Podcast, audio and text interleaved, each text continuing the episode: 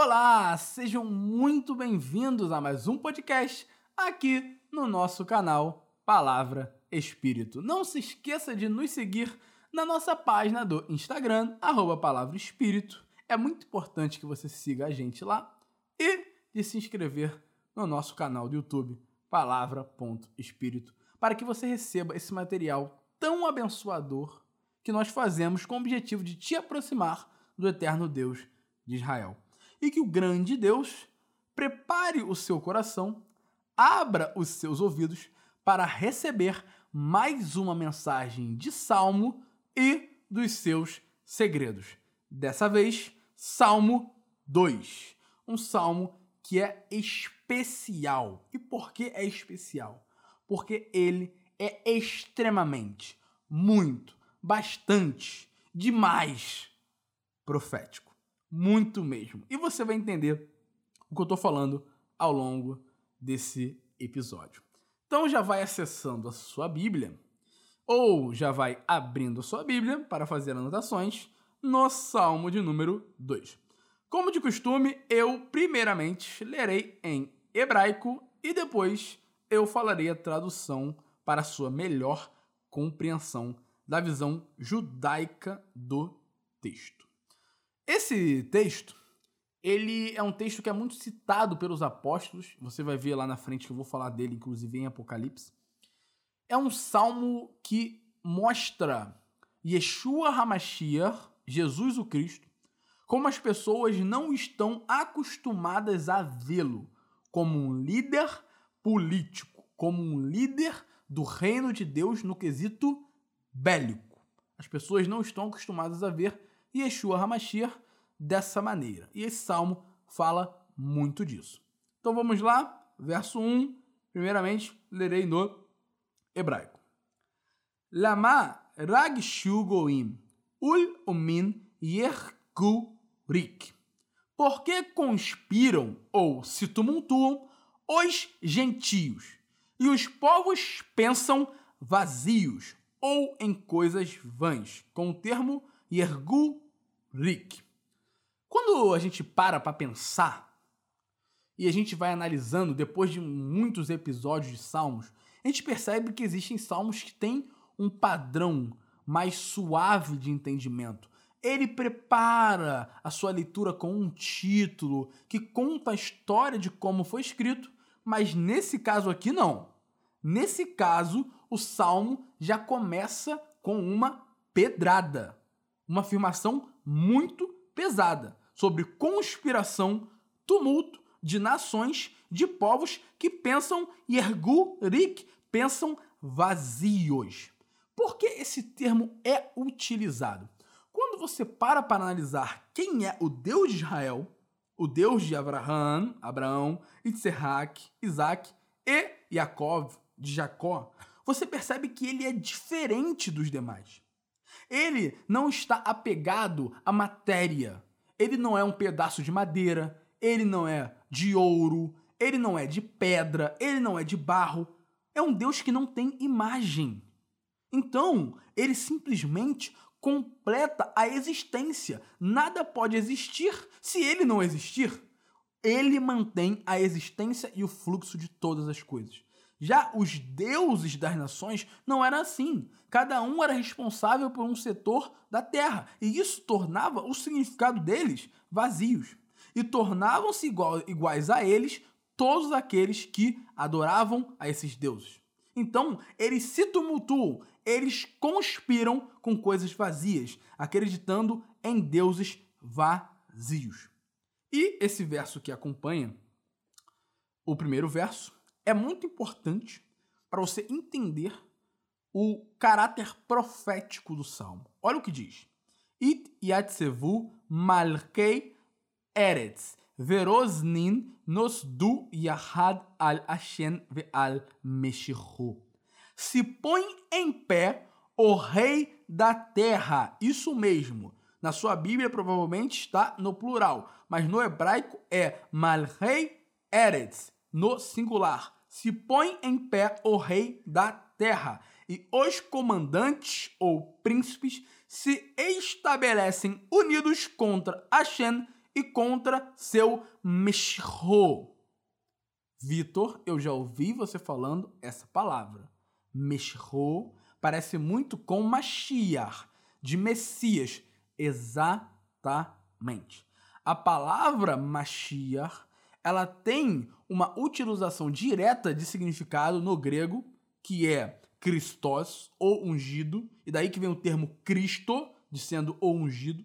Então aqui, claramente o texto está falando do Messias. E você tem uma presença do termo Malrei Eretz, um rei da terra, os seus comandantes lutam contra Hashem e contra seu Messias. Quando você analisa esse texto, eu falo muito isso nas minhas aulas de teologia, uma profecia, ela tem cumprimentos simultâneos em tempos distintos. Então você tem aplicações no passado, no presente e também no futuro.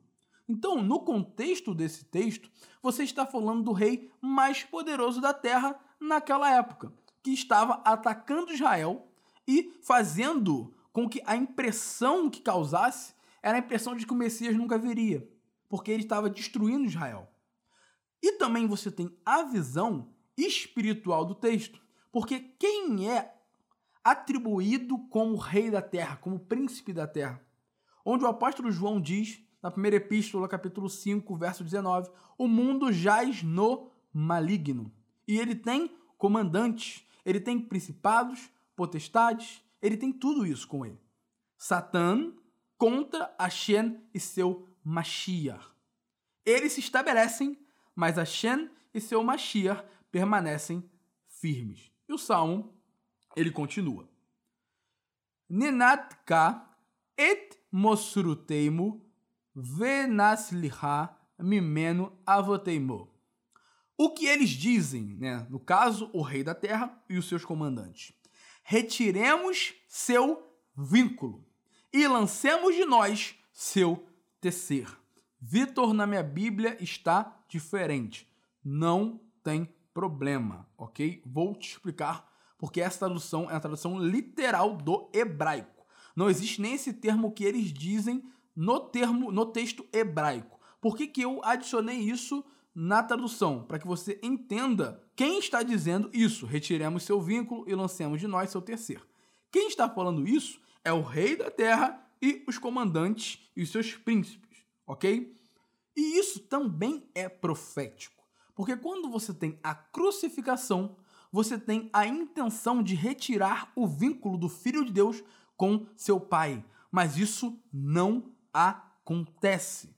E quando você tem a expressão lancemos de nós o seu tecer, é uma composição de roupa. É o entrelaçamento. Eles estão unidos. Hashem e seu Mashiach são unidos. Não tem como separar. Mas a intenção do rei da terra e dos seus comandantes, dos seus príncipes, era tentar separar. Mas olha a consequência dessa tentativa.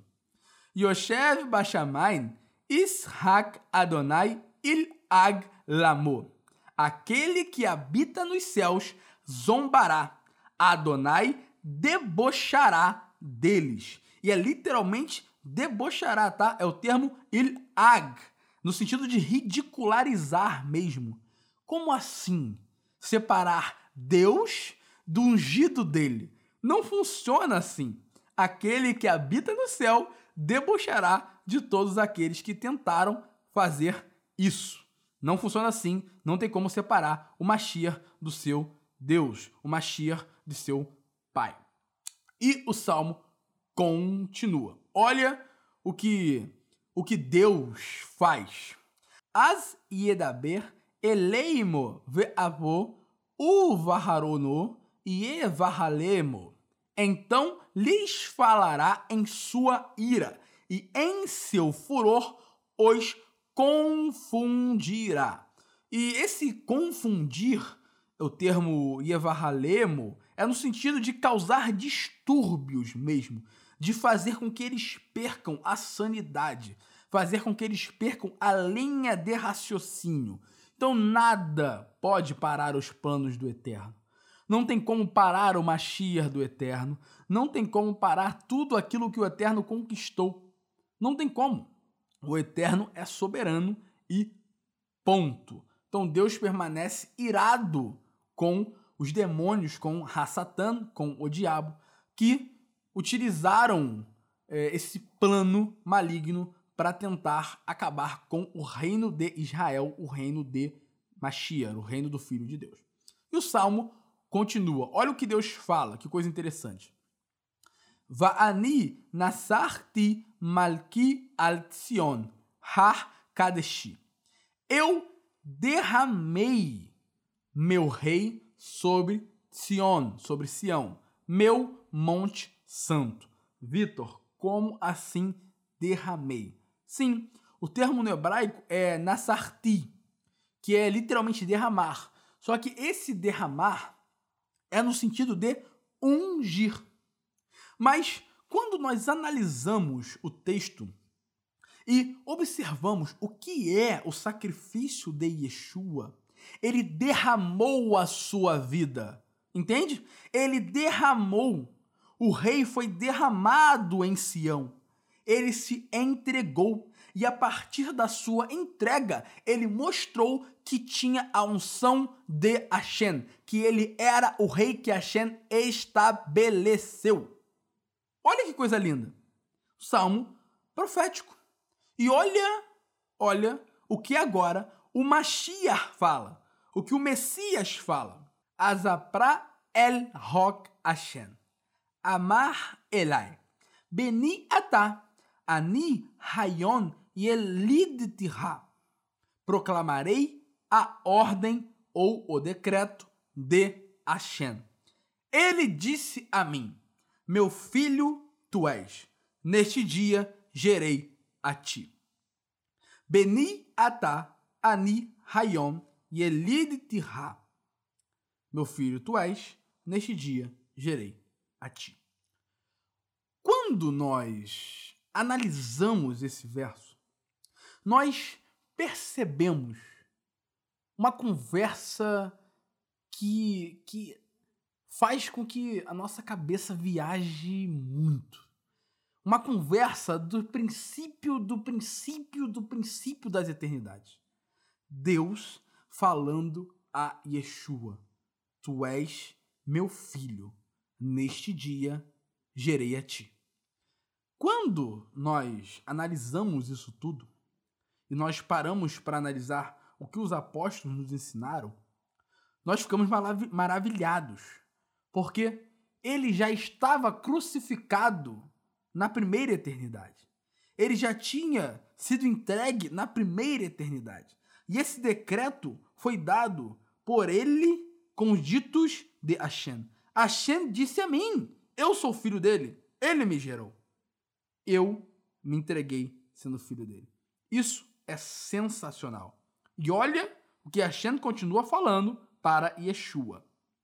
She'al mimeni ve'et na go'in Nahalaterha va'ahuzaterha afesei aretz. Pede a mim e darei a ti os gentios como propriedade, e o fim da terra como herança. Quando Hashem fala a Yeshua que daria os gentios como propriedade dele, nós podemos perceber que isso se cumpriu. Quando Mashiach se entrega, ele recebe para si mesmo uma nação que é composta de toda a terra. Você tem o povo que é dele, o povo de Israel, Yeshua é um Yehud, é um judeu. Mas ele recebe as nações, os gentios, como propriedade. Agora eles também são meus e o fim da terra como herança. E não é com fins, ok? É fim, é o juízo. Você vai julgar a terra. Vitor, que coisa pesada, como assim? Que coisa é essa? Pô, que, que palavra é essa? Vou te falar de onde eu tiro isso do próximo verso. Olha o que fala o, próprio, o próximo verso. Teroen Bechevet Barzel Kirli Yotzer Tenabtsen. Tu as esmagará com vara de ferro, as destruirás como vaso de olheiro. Vitor, não é possível que isso é atribuído a Jesus. Porque Jesus, eu conheço Jesus como paz, misericórdia. Não é possível. Isso é coisa do Antigo Testamento. Ah, é? Então, abra sua Bíblia em Apocalipse 2, 27. É exatamente o mesmo texto, só que em grego. Kai poimanei aitois en rabdo. Cisra oista skeie tai keramica. A mesma coisa. Tu as esmagará com vara de ferro. As destruirás como vaso de olheiro. É o juízo de Yeshua, que Hashem entregou para ele. Então, olha, olha qual é a sentença final dessa história toda.